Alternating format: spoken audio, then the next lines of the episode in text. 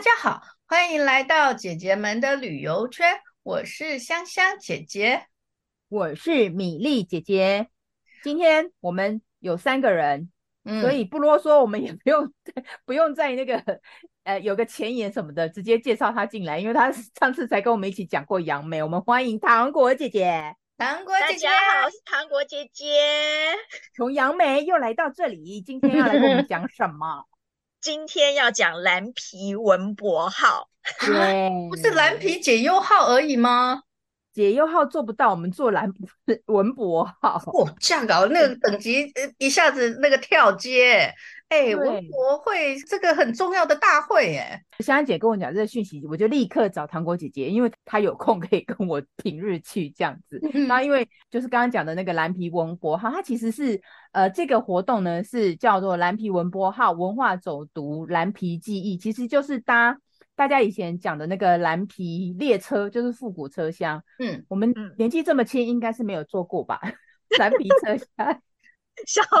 很小的时候有吧，很小时候有啊。对呀、啊，装年轻、哦、就不装了啦。那个学生时代就是通勤列车啊。对对对，就是那个没没有冷气，然后那个窗户还可以打开的。所以你看，以前我们坐过，现在已经变古董车了。就为了做这个，我跟糖果姐姐两个人就是报名去这个活动啊。这个活动是限时，现在已经没有了，很抱歉，因为你们跟不上我们的脚步。到十月一号。对，十月没有这个活动。呃，它是九月九号开始，然后到九月十七，然后我们两个很幸运的订到了九月十五号那一天，而且对它这个这个车车呢是从南港到宜兰，再从宜兰到南港，就是来回。它本来其实你呃动作快的话，听说刚开始卖的时候十秒就没了啊，所以我们俩对，后来我们是对，大概后期的话可能有些票试出来，所以我们才订得到呃从宜兰回来的。车票，所以我们有幸搭了大概一个半段的那个路程吧。我记得我我把这个讯息赖给那个米米粒姐姐的时候，我就说，哎，这个我们可以去报道看看。然后她就看了一下，然后就三个字，好想去。对，结果好想去，去报名报不到，但是呢，后来也很幸运的就是订到了这个九月十五号。然后糖果姐姐很阿莎丽的说好就去。那我就先就先呃上网报名，一开始系统也是怪怪，我还跟他讲说啊完蛋了，我报不上去，可能没有这样，一一直没有这样，我还特地问人家，就问跑到那个就打电话去问旅行社，就因为他这个活动是雄狮旅行社，你要跟雄狮旅行社的官网上面订嘛，然后雄狮旅行社的人就说、嗯、啊没有啊，他一定要从网上订，后来我就啊好吧，我再上去，就结果被我订到，然后我们两个人就去做了，嗯对。不过我们是坐从宜兰往回坐，对。其实你们真的很幸运哎，因为以往的那个文博会啊，其实它就是展会的形式。嗯、那它展会的形式，它的英文叫做 Creative Expo Taiwan，也就是说，它不只是文化博览会，嗯、其实它跟设计是非常相关的。嗯、过去呢，都是在台北市举办。然后呢，去年二零二二年的时候，呃，首度 出走到高雄，高雄市去举办。然后本人呢，就在那边那个有一些活动在那边举那个那个执行哈。然后呢，今年又回到台北。那台北以后呢，他们就是希望呢能够走出台北。那走出台北，其实某一种程度上面，其实这个蓝皮解忧号，呃，蓝皮文博号，其实也是把大家。带离那个台北市，然后听说啊，这个活动呢，哦，很厉害哦，它可可是这个史上来，我们念念一遍哦，史上最大规模，展馆数历届最多，而且有五百家的什么呃 IP 授权的公司诶，那五大展区的，你们应该就是所谓的这个铁道博物馆这一个筹备。处，对对对对对，嗯，其中其中一个这样。的。这个这个列车呢，其实是有点像前导，就是这个整个大的，你刚刚提到这么多大的展览会的一个前导，也就引引导，就大家先去体验这个列车，然后后来再把带出来一些文博会，包括展览。你刚刚讲那几个，包括可能筹备度，就以前台北机场啊，还有那个松烟那边其实也有展区这样子。松烟有。那这次我们两个就去了嘛，然后我、嗯、我跟糖果两个人那我们两个不是没有那个抢到南港到那个宜兰的票吗？那就必须得自己 设法去宜兰搭车。因为那个票太热门，太难抢了，所以对我们只能呃抢到的是回程的，而不是去程的。嗯、可是我记得那时候当天我们要搭车的时候，我好像有听到有人说，实际上他们好像本来是只有到十五号，嗯，然后后来他们加开是六十七的班次。嗯对，就延长两天，因为实在是太热门了，嗯、太热门，太多人想要班机，就是演唱会的安口班 机。对，因为真的很多人，那时候我还在想说，平日怎么可能会有人那么 像我们那么闲闲的去搭？结果真的真的很多人都是满的，对，满的。我先讲一下，就是为什么这么抢手呢？因为它其实。不，它的列车不是全部，因为你知道古董车很珍贵的嘛，所以它其实总共在路除了一个那个车头火车头以外，它只有挂四加一车厢，所以四加一就是四四个车厢是有座位的，嗯，啊，其中一节的话是那种呃展览车厢，对对，就是它可能有一些影像记录啊，哦、所以就是在那边展览，嗯、所以你其实坐在火车上呃走动，就是它呃列车在走的时候，你其实可以到那个另那个展览车厢去。去看他们的那种展览，对他们他们会有一些以前呃，就是蓝皮号这个他们以前行驶的时候的一些照片啊，嗯、然后他们也有做一些介绍，对啊，嗯、就是如果你对过去那个历史不是那么清楚，然后又感兴趣的话，其实是可以走到那个车厢去看的，因为我们在的车厢是好像是在第一，算是第一个。我们是车头的后面，可是它车厢对车厢号车厢号是他们编排，我们好像是第五车厢吧。我们那时候拿到车票才知道，我以为本来以为是上去自己爱坐哪个位置就坐过，没有，结果没有，我们是有被规定车厢的。对，其实我觉得这样子反而比较好，就是大家不会为了那个位置去抢，然后他就是已经帮你已经呃每个人拿到的车票上面其实就已经是，就是他给你一份那个资料袋，里面已经是告诉你。你会是在哪一个车厢？车厢没有位置，没有指定座位，可是有指定车厢哦。对，有指定车厢，嗯、所以你就不会说呃下车以后再回来不知道坐哪里，因为中间会有停靠站嘛。对，所以我觉得这一点其实他们做的安排的蛮好的。对，然后为什么这么抢手？欸、为什么这么抢手呢？因为一趟只能一百六十个人搭啊，嗯、所以周多生少嘛，所以才那么难定的原因在这里。五节一百六十个，四四节四只有四节可以坐人，可以坐人。然后这四节里面呢，这四节里面呢，它有两种座位。像我跟糖果姐姐两个坐的就是那种有没有？呃，长条形的，对，长条的，长长条的座椅，长条形的，就是我戏称面对面，真心看不见，看不见。然后另外一个就是二乘二嘛，就是那种并排的双。就是双，就是我们现在常坐的那两个人坐的那种长的，而且它是连的哦。我们现在不是座位都是一个，虽然是双排，可是一个位置一个位置嘛，对不对？就是一个靠背，它那不是，它的靠背是连在一起，有点像你去电影院看那种情人牙座的东西，就是它是连在一起的。对，韩国有去看吗？不是，就是像那个举光号，以前那个莒光号，只是说它的椅子是那种位置是可以转的。对对对，它的那个位置。它那种不是长小型，就是双人座位的话，它其实前后是可以转的。所以如果你四个人的话，嗯、就是前后排的话，就，就是那个、嗯、那个椅子是可以呃转回来的。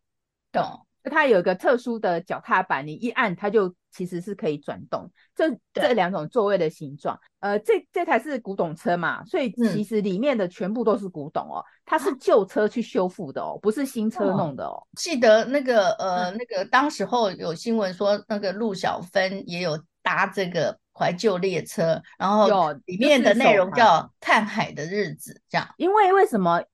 呃，陆小芬有一部电影叫《看海的日子》嘛，她是里面的主角。那她曾经在那个影片里面，就是搭这种蓝皮列车。哦，原来如此。的，就是看向窗户，她真的就是搭这种蓝皮列车，然后拍呃拍这部影片嘛。所以首航的那一天，其实她本人也有来，嗯、然后就是因为我们媒体拍照嘛，那一些长官也有到，他其实就是一个仪式。所以我们刚刚提到的，糖果、嗯、姐姐刚刚提到那个。呃，算记忆列车车厢，就是展览那个车厢里面也有这些电影的那个故事，哦、原来如此，所以有些影片这样子。嗯、不过陆小芬那部电影好像是一九八几年的那个时代的事情了啦，所以我们那时候可能比较没有印象。大家大家老一辈的人都知道《看海的日子》这样，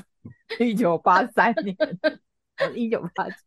对啊，就是意思就是坐他有坐这台车，然后开，不要再解释了，看过就看过，有看海就是会看到。对啊，刚好它是海线啊，因为说是坐宜兰线嘛。对，我再讲一下为什么为什么他会挑宜兰呢？像刚刚那个香香姐姐一直讲解忧号解忧号嘛，对不对？啊，解忧号是在那个南回嘛，就是南回那边。然后可是为什么他如果要移到台北，为什么要呃挑走宜兰线？北回。因为宜兰不是宜兰线啊，这条铁道啊，到明年是会一百年开通一百年，所以他们以宜兰线为主。所以有一个暖身的这个活动，有这个意义在啦，不然他为什么不挑那个？花东对不对？因为那个蓝皮号也是花东的风景更 OK 这样子啊。请问你们拿到的那个资料夹，不就是所谓的行前说明书的那个感觉吗？听说设计感很很很让你们惊艳。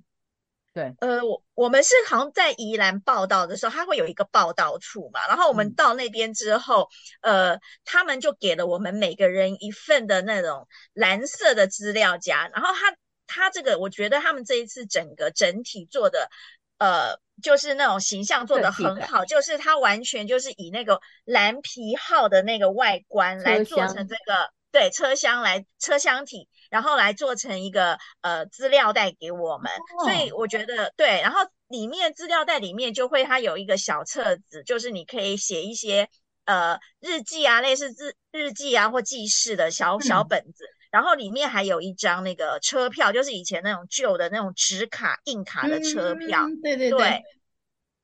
所以我觉得还蛮好的。另外，它还会有一个，就是大概的一个很简约的小地图，然后上面就是告诉你说这一单这一次的行程它是从哪里到哪里这样，然后会留一个地方是空白处，会让你去在火车上的时候，你可以去。盖那个纪念戳章，嗯嗯嗯，我们不是到很多地方观光都很喜欢去盖那个纪念章，特别设计的一个来蓝皮文博号的一个呃纪念章，然后你也可以盖下去，然后做做成一个记忆啊。我觉得其实整体的那个设计是挺好的，对，嗯，然后之后就是我们就是排队嘛，等上车，然后他们有给我们每一个人会。挂一个呃，就是是好像识别证那种，然后其实就是会告诉你是你是在哪一节车厢上车，然后这个方便我们到时候不会大家在那边挤啊，或者是随便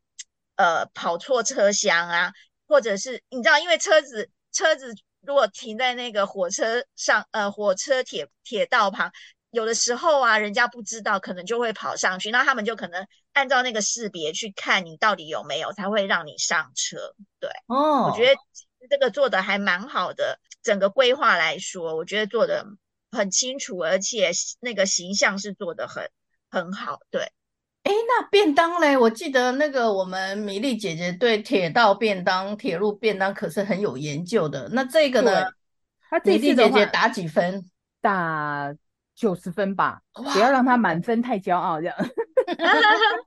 光视觉上我就觉得很特别，因为它就是它的呃便当盒是纸盒，然后它就是以那个呃蓝皮蓝皮车厢去做外壳，所以你会看到一个一个车窗就变成说放一一格一格小菜的那个位置，哦、所以就是对对对，哇，这个很特别。对呀、啊，然后它它的那个餐的东西是那个呃，就台铁比较有名的几个就。主菜的话就是那个绍兴鸡腿，然后可能还会有樱桃鸭这样子，就是肉的部分。那其他我们那天吃的有茭白笋啊，还有一个小豆芽这样，口感还不错啦。便当的这个部分，那我觉得比较有趣的是，我们中间不是从宜兰出发，然后会停一个头城火车站跟一个瑞芳车站吗？嗯，然后他是在瑞芳车站过过完之后才发给我们的，等于说我们两个那天的晚餐就交给那个便当了。对，因为我们从宜兰那边呃回就是往回带，差不多六点多了，六点嘛，嗯、所以那时候也刚好就是用餐的时间。嗯、不过我觉得比较有趣的是，他把那个呃餐盒的外外包装设计，也就是一个车厢的的样子，所以那时候我们在都不认识那个车上的任何一个人，可大家很有默契，就把它全部排在那个椅子上排成一排，长长的车火车在开动的感觉，哦、然后大家就在那边拍照。所以我觉得其实这个是蛮有趣的。另外，我觉得那个这个蓝皮号，它因为它的那个窗户是可要用手动由下往上拉的，嗯嗯，对，就是它的所有的窗户其实都是开的，所以没有像我们搭现在的像捷运或者是一般的那个通勤电车是有冷气吹的，它是完全都是用电风扇。哦就是那种旧式悬吊，对，悬吊在那个呃火车车顶上面的那个电风扇，嗯、变成说呃，它就是我们上车的时候，我们要自己去把那个电扇打开，某些点我们要下下来的时候，那我们就呃导游就会告诉我们，请我们他就会请我们把那个所有的电风扇把它关掉。对对对，我们中途火车下站嘛，那车上车厢上它不会走，它车子就会停在那个车站旁边。那我们就下去走，这样子。他是车上就没有人嘛？那导游他只有一个人，他要去忙着联络事情啊。然后他就叫，就是大家帮忙注意一下，要下车的时候记得把窗户关关起来，然后把那个呃电风扇的电源关掉。它那个电开关也是那种很复古的哦，不是像现在那种国际牌那种一下子就那种，它是那种有一个那个往下扳的那个凸起来的那个。呃，就是很复古的那种开关，还蛮特。这个这个都是那个时候那个时期车厢的那个原来的原汁原味的，对，原汁原味的。虽然它是呃，应该讲说，虽然这个蓝皮蓝皮号它其实是很久以前的火车嘛，但是其实你坐在这个火车里面，它不是脏脏旧旧的。他其实都把它全部都弄干净，嗯、清的很干净，然后把一些颜色什么的都重新弄好，所以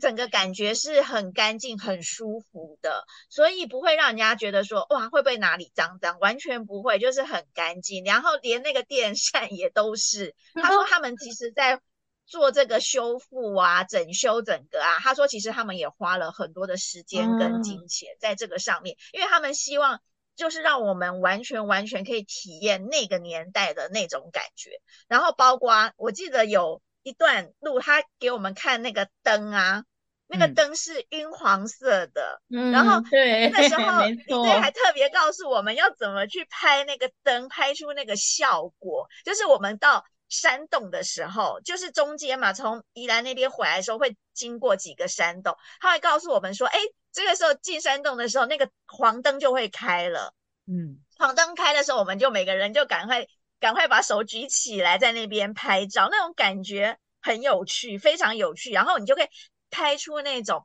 你知道那种那种有烟在那种飘的那种三四十年代的那种很昏黄的那种感觉，对，感觉，那种民国初年感觉，对对对对对对对，民国初的那种味道这样子。然后另外就是说。他也有告诉我们，就是说在那个蓝皮号里面，然后他有贴一些号码啊什么的在那个车厢里面。那个呃导游也告诉我们说，哦，那个是代表什么意思啊？那个号码的编号是什么意思？他都会解说。我觉得其实我们那个车厢，因为他每一个车厢都会配一个导游，当就是一个解说。嗯、我觉得我们的那个车厢的解说员他非常的专业，而且说的非常的好。要不要把大名说出来呢？忘了，忘了他叫什么名字。但是我真的觉得要给他按赞，然后给他一百分，因为他真的讲的很详细，而且我觉得他非常的认真。然后每个东西他都希望在这种短短的这种行程里面，他尽量把能说的、能看、嗯、看到、能够讲的，他知道的东西全部都翻出来讲给我们听。所以变成说，我们以前。也许对蓝皮解说哈哦，它就是一个火车这样带过，可是它会让你真的深刻的认识哦，原来呃蓝皮号它是有这样子的意义存在，然后这个灯是代表什么？比如说黄灯，它为什么会亮黄灯？然后为什么是白灯？然后那个电扇又是什么？它就是把每个每个东西都讲得非常的详细，所以我觉得这一趟的旅程。我觉得那个介绍很重要，真的很重要。然后，然后让我们对这个蓝皮号的喜欢度又增加很多倍。你可能一开始我觉得很期待这个游程，可是那个期待就是想看他们能够做出什么。可是当你实际去体验的时候，你就会发现说，哇，那个解说的好，然后让你会对这这台车的那个印象更深刻。就是风景美不美，全靠导游一张嘴。真的，他真的。他们解说完之后，你就这节车厢的整个的历史感还有生命力都出来，觉得就是它不是不是单纯只是一个一一辆列车，就是载你到目的地的列车，它是一个有故事的列车，所以你就会知道嘛，你就对它的等于说我们对这一这一辆这一节车厢的从里到外都很认识。像刚刚糖果姐姐有讲说，呃，这呃这个车队，像这个它是它最最主要的蓝皮蓝皮号这个车队呢，它是在。比较大量使用是在一九六零年，就是以那个台前那边来讲，一九六零年它属于钢体客车，然后主要是在运行的话，就是一九七零到一九九零是是很多庶民就是呃呃交通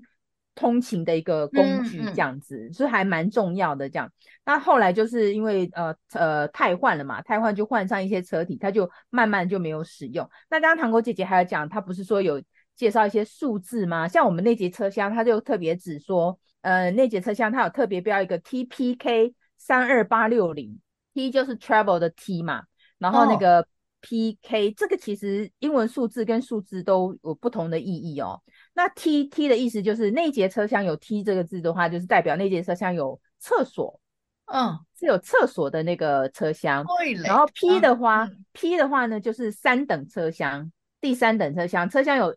上等车厢、几等车厢这样子嘛，哈，然后 K 的 K 就表示那那个那个那节车厢有列车长的办公室，所以 TPK 的意思在这里。然后三二八六零哦，也数字也不一样哦。譬如说三二八之前就有三二七跟三二六，三二六嘛，三二八代表是颜色。如果三二八表说表示说这个椅子呢是绿色的绿色的长条椅，嗯，然后三二七跟三二六呢，它是就是属于那种两人坐的。嗯的水蓝色，水蓝色的两人坐的椅椅子这样子，这不知道对不对？我我写是这样写，好，没关系。然后再来六那个六零，就是有六零有七零八呃五零六零七零啊，不，他刚刚不是讲三二八六零的，后面的六零代表说这是买进来的第十第十台或者是第二十台这样，它是代表是数字，这个数字是这样的意思这样，所以你就可以了解说哦，原来。其实我们一般人真的不知道它是什么意思，它就是一个数字而已嘛。可是对他们来讲，其实是有代表很多意义的车厢的一个结构跟设备这样子。嗯，嗯，如果像我们如果搭车搭火车，其实我以前还蛮常搭火车的，嗯、可是从来就不会去注意到这些小细节。可是你就经过了这个体验之旅之后，你就会发现说，哦，那个火车上原来有这么多的。